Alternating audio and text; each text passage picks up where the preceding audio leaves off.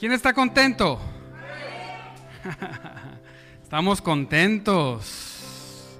Señor, te damos gracias porque tú has sido bueno con nosotros. Tú nos has bendecido. Él te ha bendecido.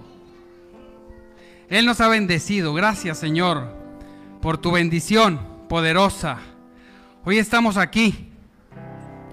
Aquí estamos, Señor, para recibir tu palabra para recibir de ti.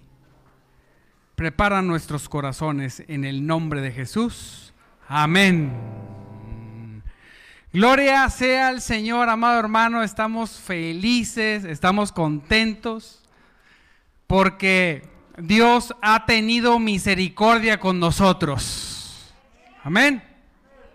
Por alguna situación nos ha permitido, diga conmigo, estar aquí por alguna misericordia. Mire, usted no vino porque lo invitaron, usted no vino porque tenía ganas, usted no vino porque pertenece a la iglesia, usted vino por la única causa que es la misericordia de Dios.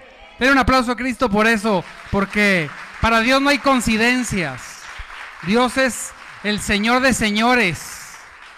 Él es el que, el que se ha levantado y ha atraído a todos a Él. Amén. Gloria sea al Señor. Y mire que estamos contentos porque estamos festejando 14 años, diga conmigo otra vez, 14 años de servir a Cristo. Apláudele si le va a hacer aplaudir. Algunos tienen más tiempo, algunos tienen menos tiempo, pero como que la vida de todos los que servimos a Cristo, primeramente, no estoy hablando de los que han recibido, sino los que sirven a Cristo en diferente lugar, diferente manera, pero que están sirviendo a Cristo. De alguna manera nuestras vidas se unieron como en un cauce que llegó a un solo río, que nos tocó el día de hoy servirlo aquí en la iglesia más bendecida de Monterrey, mensajeros de Jesucristo. Aleluya, apláudele a Cristo porque esa es la verdad. Yo quiero agradecer.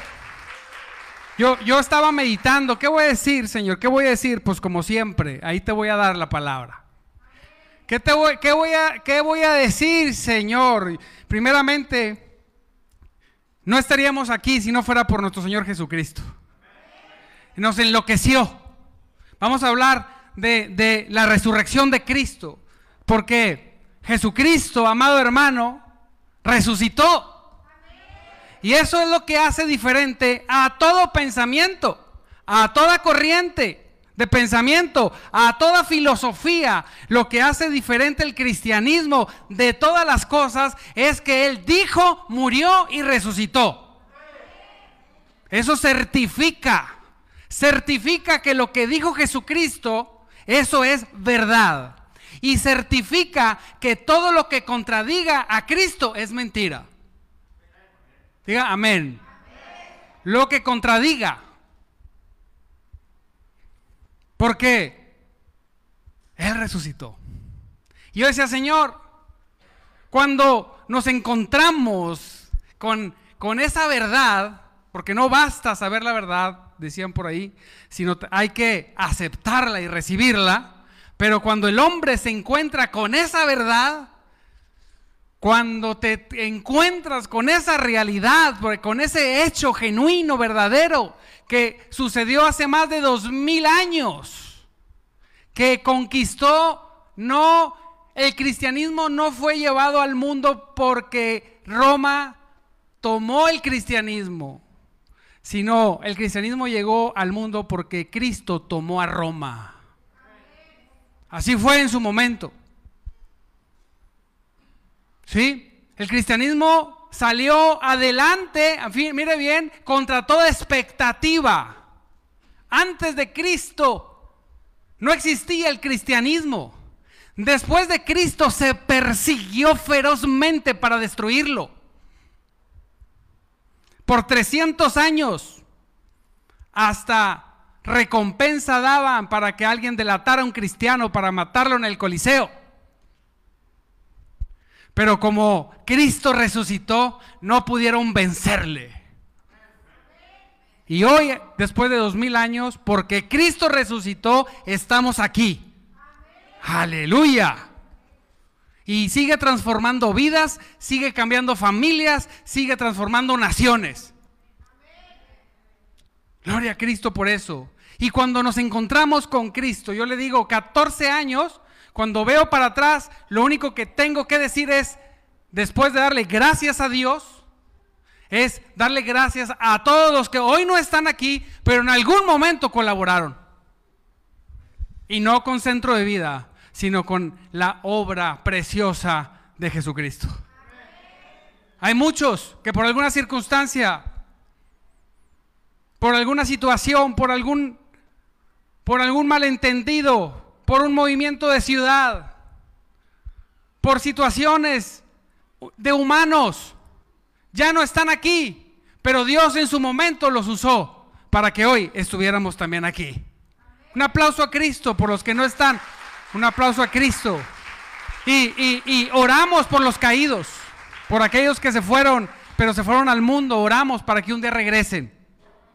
También decía, Señor, cuando nos encontramos con tu resurrección, decía, Señor, también te doy las gracias por los que hoy están aquí, por los que se congregan y por los que sirven.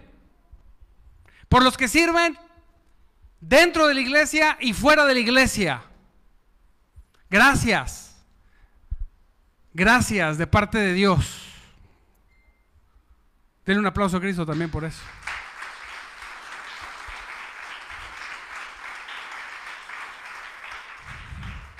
También decía Señor, porque nos encontramos con tu resurrección para hacer tu propósito. Diga conmigo, propósito.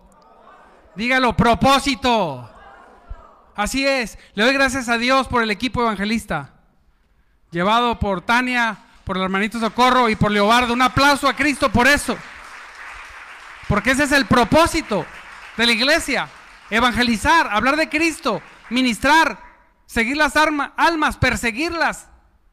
Ese es el propósito. Digo otra vez, propósito. Así es. Muchos de los que estamos aquí es por eso, porque hay también no solamente gente que sirve adentro, sino gente que sirve afuera. Muchas gracias, Tania. Muchas gracias, hermanita Socorro. Gracias, Leobardo. Gracias. Y vamos a, ir, vamos a ir por más.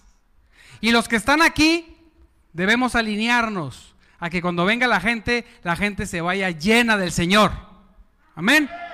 Aquí no estamos para que brille nadie, aquí estamos para que brille Cristo, aleluya.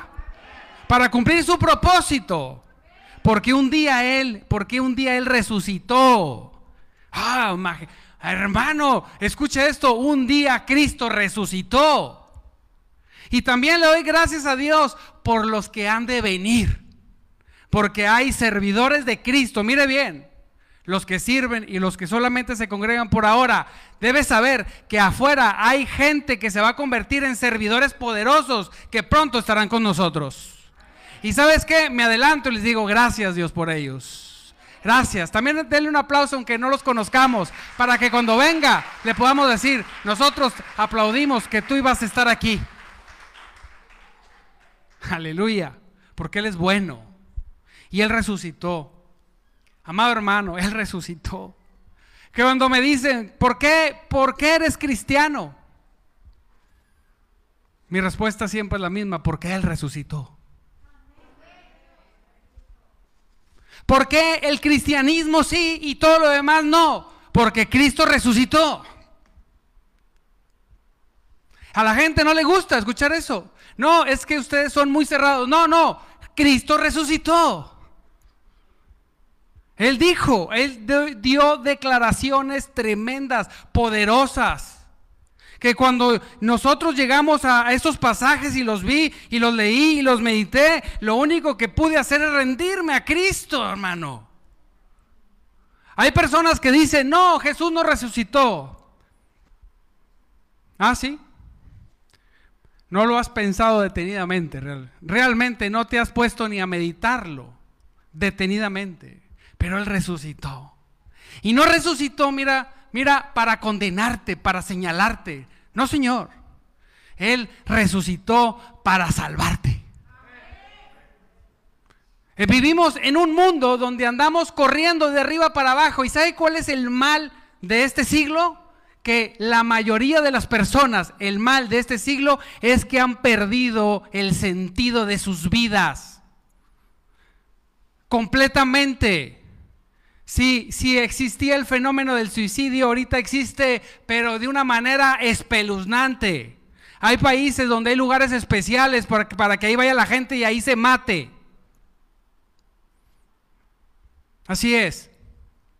¿Por qué? Porque las personas han perdido el sentido completamente de sus vidas. ¿Cuál es el sentido de mi vida? Si Dios no existe y soy una bacteria que a través de mágicamente miles y de millones de años se hizo un ser humano,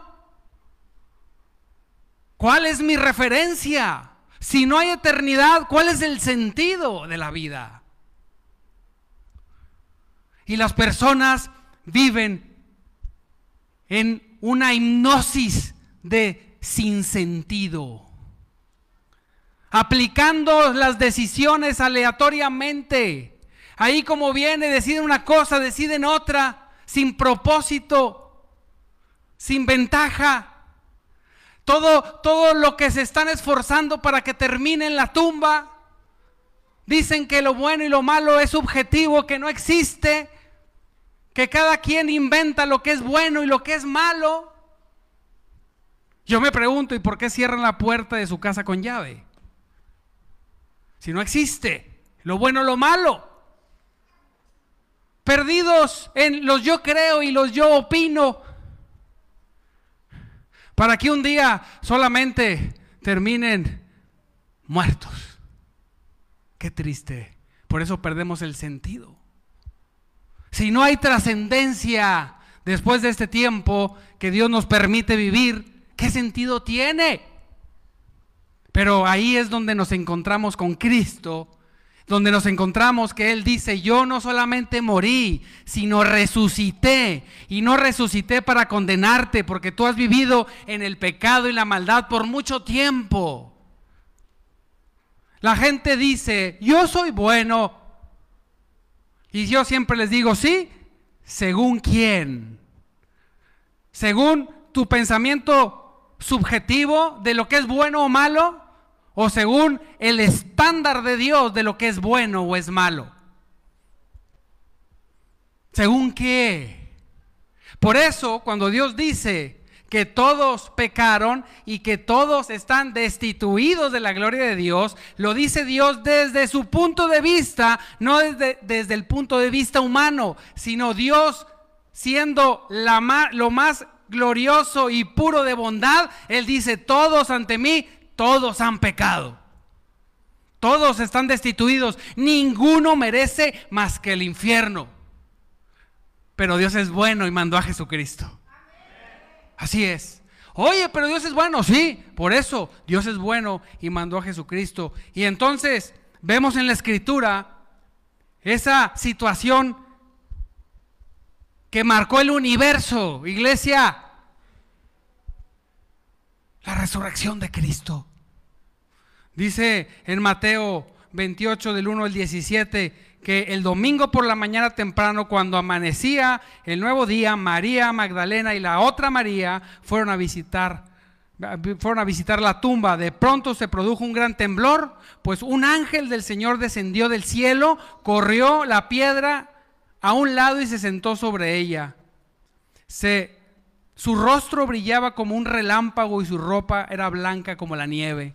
Los guardias temblaron de miedo cuando lo vieron y cayeron desmayados por completo. Entonces el ángel les habló a las mujeres y le dijo, no teman, diles de tu lado, no temas. Díselo, no tengas miedo. Dijo el ángel, si buscan a Jesús, el que fue crucificado, no está aquí, ha resucitado, tal como él dijo que sucedería. Apláudale.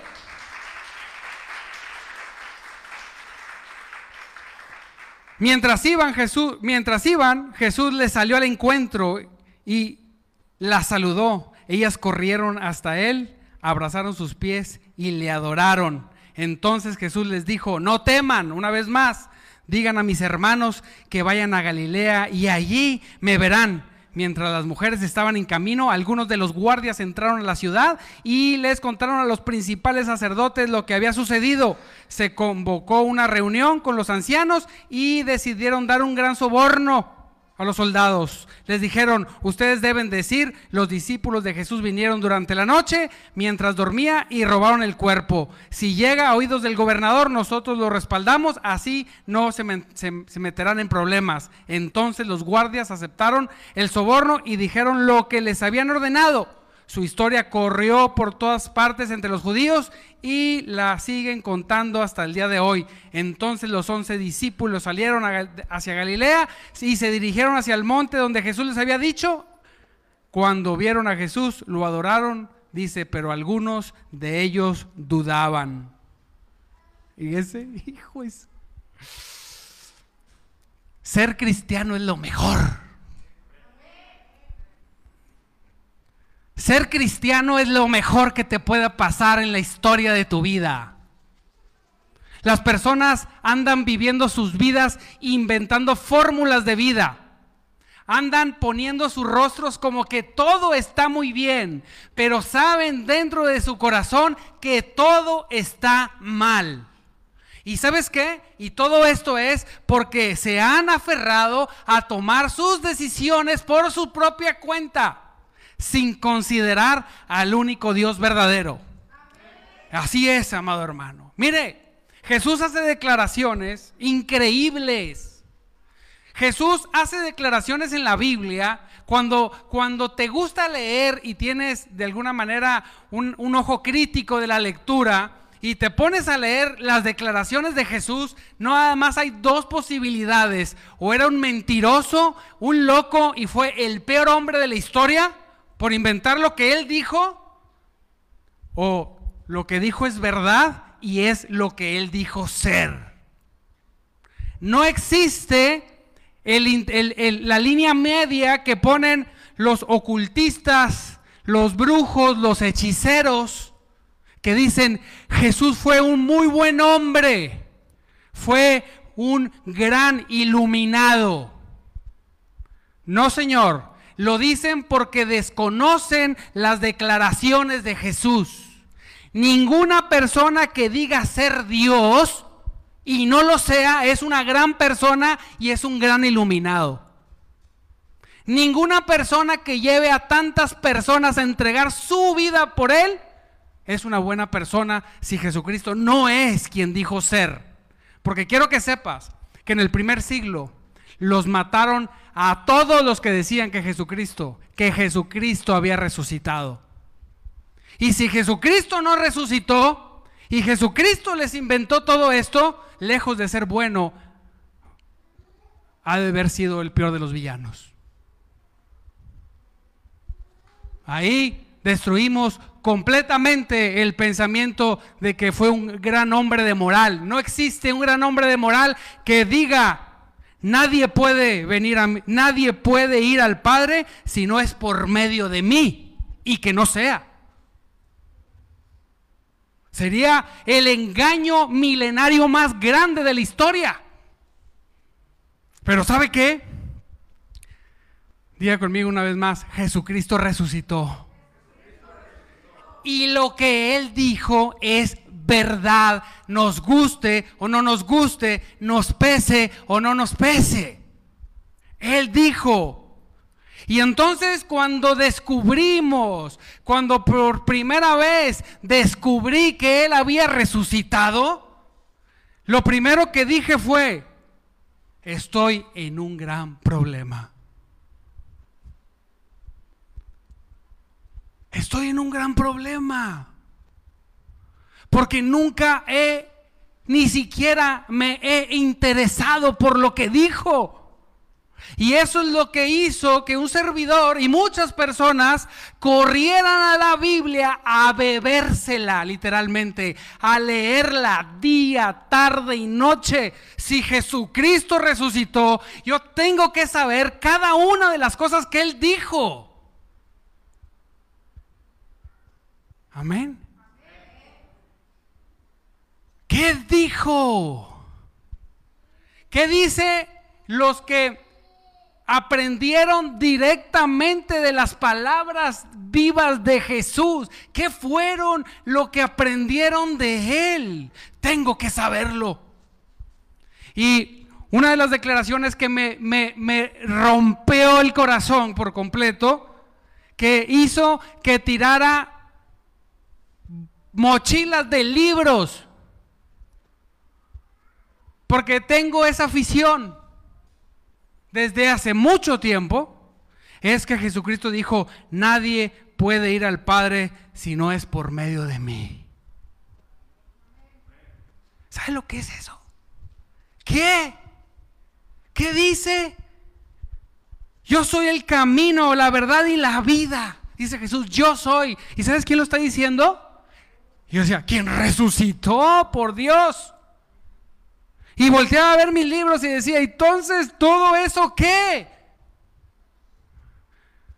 Todo lo que contradiga esto es mentira. Y pues lo contradecían todo. Tuve que tirar todo. Porque Él dijo, ¿tú quieres ir al Padre? ¿Tú quieres que tu vida sea radicalmente transformada como nunca entró en tu mente, ¿sí? Ríndete a Cristo. Mire lo que dijo Jesús, yo soy la resurrección y la vida.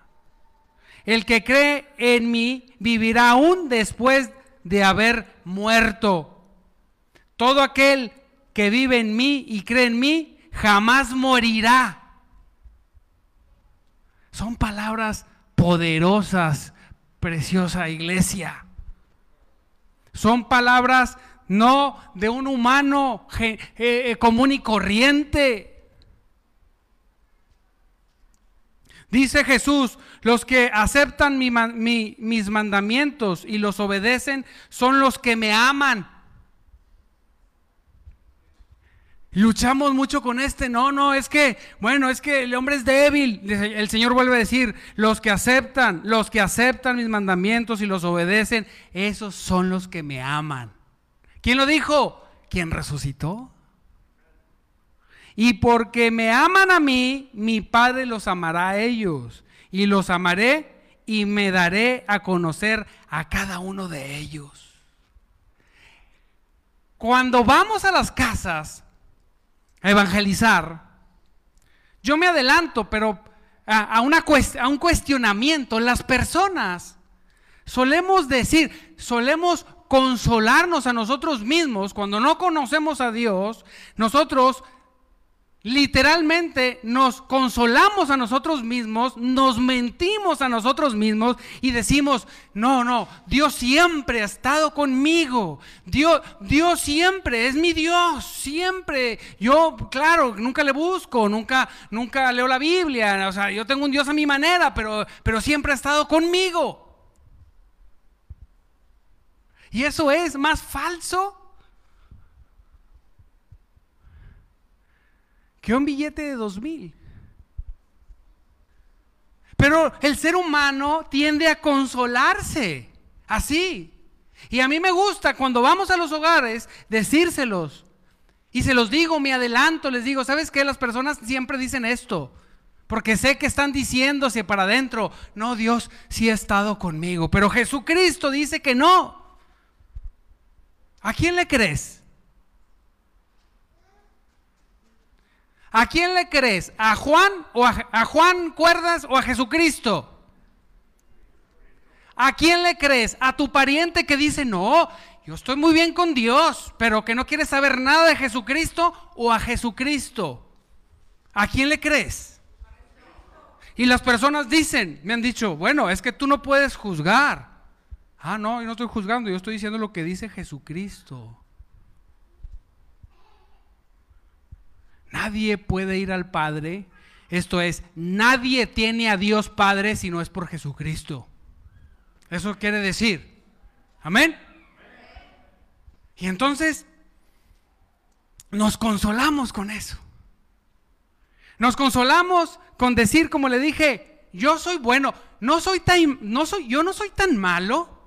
me dijo una vez, y siempre lo repito, los que me invitan a, sus visitas, han de decir que parezco disco rayado, porque siempre digo lo mismo, pues ¿qué más digo? Es el Evangelio. Pero siempre me gusta decir, siempre me gusta decir, las personas dicen, no mato, yo no mato, ah, qué bueno, ¿va? No robo, no secuestro. Yo no soy un super drogadicto y borracho. Yo soy bueno. Y siempre les digo, ah, sí. Mira, te comparas con los peores. Para tú pasar como bueno.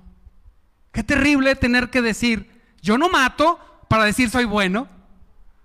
Yo no robo, no secuestro, no ando en la delincuencia organizada, soy bueno. Ah, no, pues sí, así sí, así, hasta la vecina chismosa. Si tiene alguna chismosa, ¿va? Siempre hay una vecina chismosa. No me encargues de no ser la chismosa usted. ¿Eh? Que no digan, ah, sí, ah, ah, la cristiana, el cristiano chismoso que siempre anda asomado por la ventana. No. Y entonces decimos, yo soy bueno. ¿Y por qué no te comparas con alguien verdaderamente, históricamente bueno para ver si eres bueno? Nosotros llegamos ante Cristo y decimos, Señor, yo no soy bueno. Yo reconozco. Yo reconozco que te necesito. Yo reconozco, Señor, que si tu obra poderosa, que si la obra de tu Espíritu Santo hoy no opera en mi vida, yo soy un malvado a los ojos tuyos. Pero ¿sabe qué es tan precioso? Y es donde regreso, donde Jesús dijo, yo no vine a condenarlos, yo vine a perdonarlos. Quien murió y quien resucitó, iglesia. Dice, ¿sabes qué? ¿Sabes cuál es nuestro problema? El problema del ser humano es que la resurrección está aquí y nosotros, en lugar de ir hacia la resurrección de Cristo, vamos hacia el sentido contrario. Andamos huyendo de la resurrección de Cristo.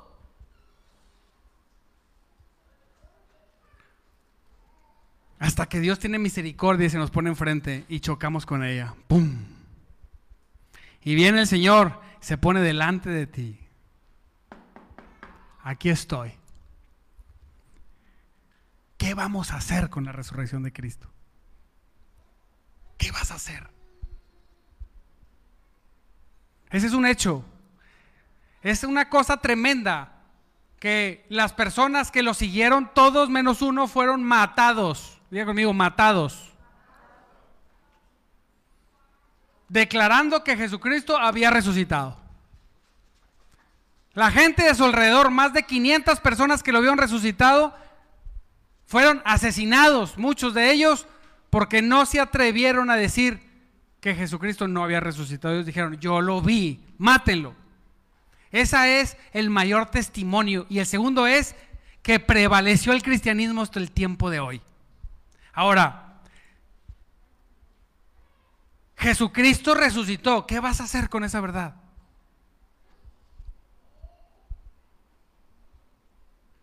¿Qué vas a hacer?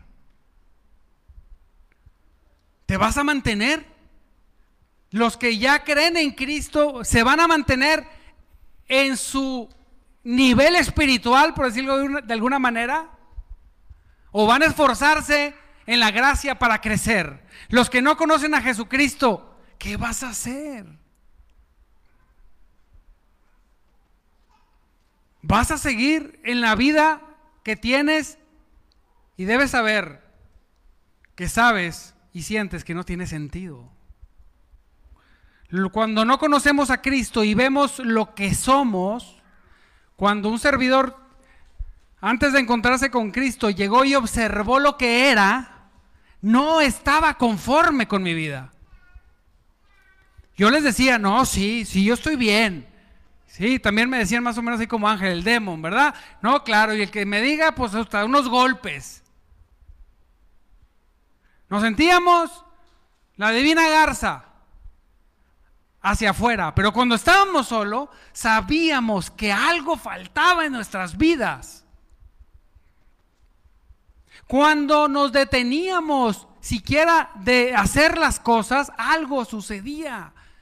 Venía esa sensación de tristeza. Es una, es una tristeza, es como una pequeña depresión que te acompaña todo el tiempo, aunque seas la persona más alegre. Porque no hay sentido. La sociedad te señala y te empuja de tal manera. Te orilla, te compara. Si no tienes, porque tienes, porque si no tienes, porque si no tienes, que si eres, porque eres, que si no eres, porque no eres, que si estás feo, que si estás bonito, alto, chaparro, flaquito o llenito, todo te lo demanda y te lo critica. Si no cumples el estándar, que te voy a decir una cosa, es incumplible. Nosotros creemos que la gente cumple sus estándares, pero cuando te acercas a personas que parecieran ser exitosas en todo, no se sienten exitosos, aunque tengan y vivan de hablarle a la gente de lo que es ser exitoso, ellos solos, en su casa, en sus entrevistas privadas, se sienten que no son exitosos. Porque sin Cristo no hay sentido. ¿Qué sirve a comprarte mil millones de barcos si te vas a morir?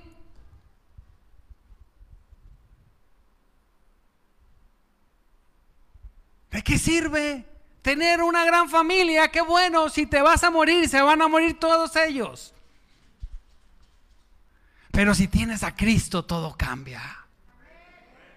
¿Qué vas a hacer con esa verdad? ¿Vas a hacer como los guardias que se desmayaron, vamos a, el síndrome del, desmayo es el que, pues yo no me di cuenta, no supe. ¿Qué vas a hacer? Vamos a hacer como los religiosos. Imagínense que los guardias llegaron con los principales sacerdotes y le dijeron, ¿sabes qué? Pues sí resucitó. Y que los sacerdotes, y que los sacerdotes dijeran, eh, no, no digan que resucitó, digan que se lo robaron los discípulos. ¿Te imaginas? Hay personas que conociendo la verdad prefieren ocultárselas a ellos mismos. Y luego dicen, no, yo leí una revista, lee la Biblia, Entérate de Cristo, de sus propios labios. ¿Qué vamos a hacer?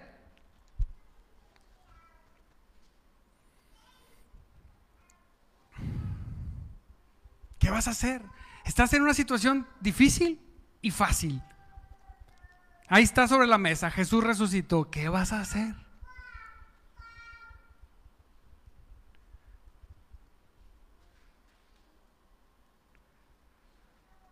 ¿O seremos como aquellos discípulos que dudan?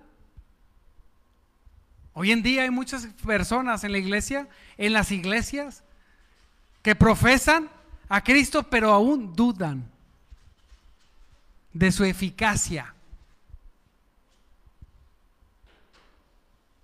¿Qué vamos a hacer? Yo meditaba toda la semana, Señor, ¿qué voy a hacer con tan gran noticia? ¿Qué voy a hacer con este gran paquete?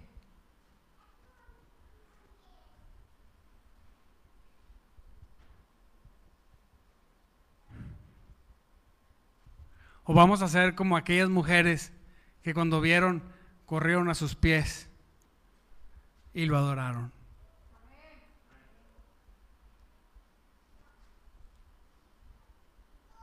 Diga conmigo, yo necesito a Cristo.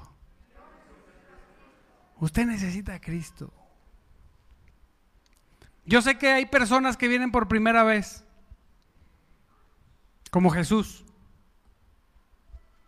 ¿Quién más viene por primera vez? Ahorita se levantaron varios, pero nada más. Primera vez Jesús. Gloria a Cristo Jesús. Eres tocayo de Jesucristo. Tu vida puede cambiar, Jesús, como no tienes una idea. Yo sé que de alguna manera ya te vas o estás por retirarte, veo que, quiero orar por ti.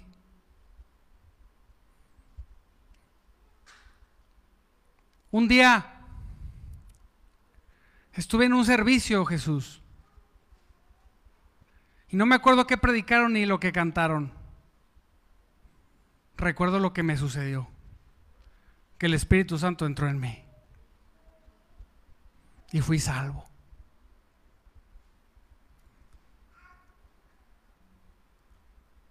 Sea que creamos o no creamos, tú estás aquí porque Cristo quiere salvar tu vida. Todo este servicio es por ti. Por una persona que sin conocer a Cristo, como dice la Biblia que hay que conocerlo, vino.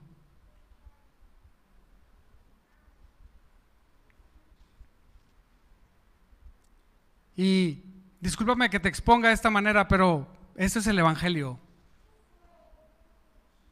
Vanessa, ¿puedes pasar con Jesús aquí al frente, por favor? Karen, ¿me ayudas?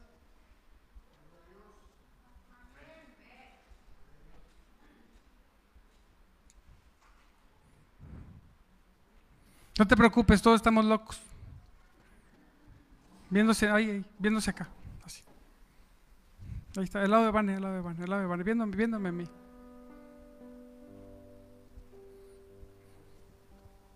Necesitas a Cristo, yo lo puedo ver en tu mirada.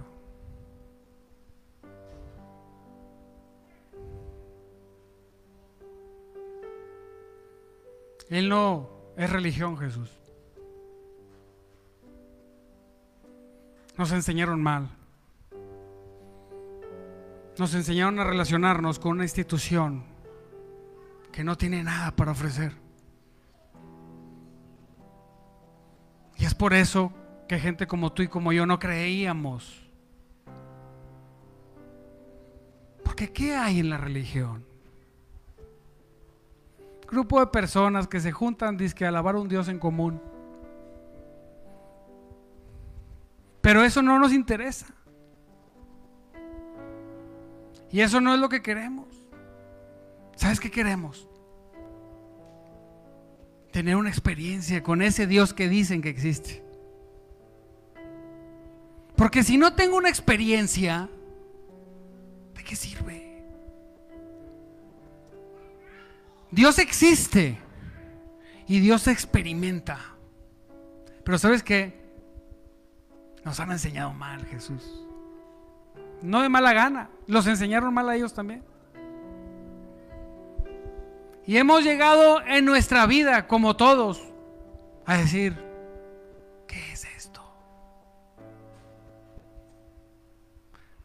Porque sabes que sin Dios nadie quiere la vida. ¿Para qué? Entre más tengo, más quiero. De lo que quieras. Y sin Cristo hay un hambre tan grande dentro de nuestro corazón por cosas que nunca voy a tener, que entra un desánimo tan grande que lo único que quiero es ya no seguir. Eso le pasa a todos. Me pasó a mí. Y te pasa a ti.